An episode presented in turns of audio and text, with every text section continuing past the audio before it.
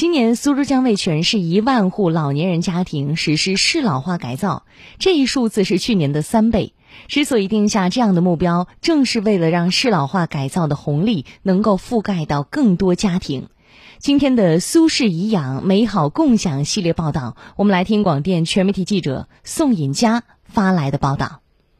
你看的，这个我们拿起来都很那个，不当心就掉了。这些东西都，这个就是太高了。我们可以，我们到时候我们请师傅给你设计的做的低一点。呃，现在你是不是蹲下去啊，或者什么也不方便？哎，蹲下去也不方便，对对，弯下去就不方便。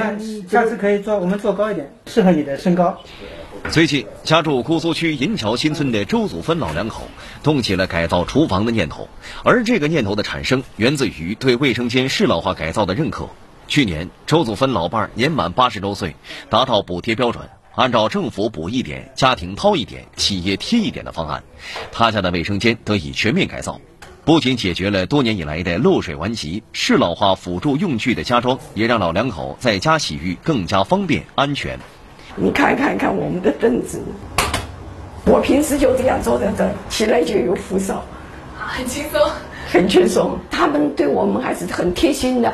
拿起地方不合适啊什么的，他们都乐意马上改进。我一个电话吧，他及时就上门来了，所以我们很满意。一个电话就能叫上门的，正是为他们提供改造服务的小区物业。今年，市民政局和住建局以赋能物业企业发展社区居家养老服务为重点，探索社区加物业加养老融合服务的苏州路径。比如说，我们就这附近，嗯，业主有什么情况，可以及时呼到我们，我们第一时间就可以赶到。然后，我们本身就跟他们很熟悉，我们知道他们需要哪里要改造。常住社区，贴近居民，快速响应，这正是物业参与适老化改造的最大优势所在。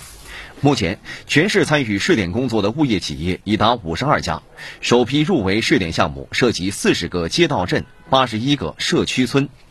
适老化改造怎么改才能够满足居家养老所需？那又有哪些意想不到的改造方向呢？那其实现在苏州啊正在各个地方建设适老化改造的样板间，为的呢就是让我们的老年朋友能够身临其境的去进行体验，来为他们的改造指明方向。那现在呢就跟着我们的镜头一起去桂花综合为老服务中心一探究竟。适老化改造样板间主要包含卧室、然后卫生间还有厨房这三个主要的老人生活的场景区域。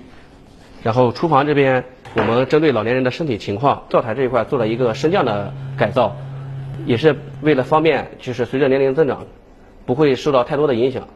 包括底下我们这块做的镂空，也是为了方便老人轮椅进出。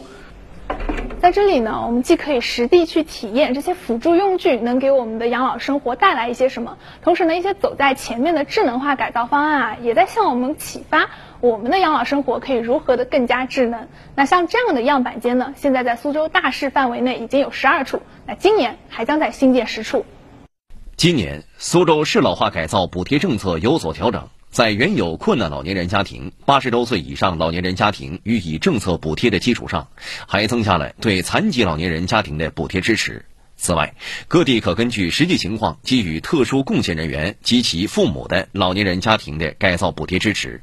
以太仓为例，太仓市级以上劳模每户就可以按改造总费用的百分之八十进行补贴，最高补贴三千元。